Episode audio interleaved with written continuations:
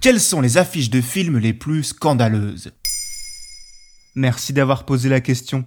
De plus en plus, les films font face à une concurrence accrue et chaque semaine nous amène son lot de sorties. Entre les blockbusters, les films étrangers ou encore l'explosion des plateformes de VOD, il est difficile pour un nouveau film de se démarquer. En dehors de son casting, du scénario ou encore de la publicité qui est faite autour, le premier moyen d'expression d'une nouvelle œuvre au cinéma reste son affiche. Parfois sobre ou souvent très travaillée, elle met en avant une star, un titre choc ou encore une date de sortie. Mais certaines affiches provoquent parfois, volontairement ou non, de véritables scandales. J'imagine que des affiches retouchées ont pu créer le scandale, non? L'affiche du film Blonde et plus blonde, sorti en 2007, met en scène Pamela Anderson et Denise Richard dans une tenue rose, avec une scène en arrière-plan mettant en avant certaines catastrophes dont on imagine les deux femmes responsables.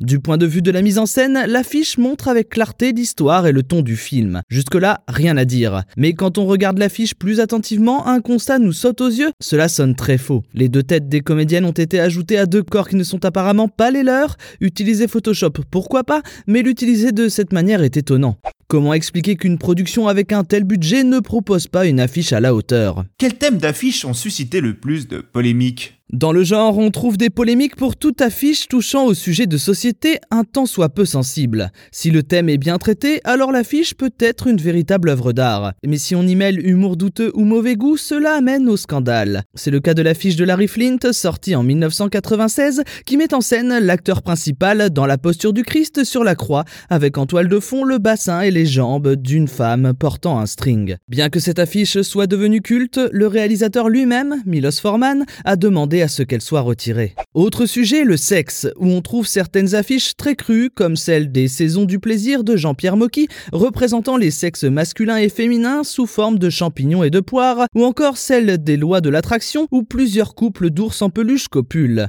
Mais un des plus gros scandales est venu de l'adaptation italienne de l'affiche 12 Years a Slave. Si la majorité des pays a mis en avant le comédien noir Shiftel et Geoffort, l'Italie a décidé de tout miser sur Brad Pitt, présent au centre de l'affiche, et de cloîtrer l'acteur principal en tout petit, en bas à droite. Jugée raciste, l'affiche italienne a été censurée. Existe-t-il des affiches de films sexistes? Si le corps féminin a souvent été mis en avant dans l'art en général et dans la photo en particulier, il fait parfois l'objet d'une utilisation douteuse dans le cinéma. En 1994, une polémique éclate avec le très célèbre Pulp Fiction qui montre une comédienne au décolleté vertigineux en train de fumer. Mais on remarque aussi que plus le film est connu, plus le scandale fait grand bruit. Ainsi, sur l'affiche du film de super-héros X-Men Apocalypse, le fait de voir Mystique, une femme, se faire étrangler par l'apocalypse, un homme, sous le slogan Seuls les plus forts survivront, a été critiqué pour sa misogynie et la représentation de la violence envers les femmes. Tout cela a poussé le studio responsable du film à présenter ses excuses. Maintenant vous savez, un épisode écrit et réalisé par Thomas Dezer. Ce podcast est disponible sur toutes les plateformes audio, et si cet épisode vous a plu, n'hésitez pas à laisser des commentaires ou des étoiles sur vos applis de podcast préférés.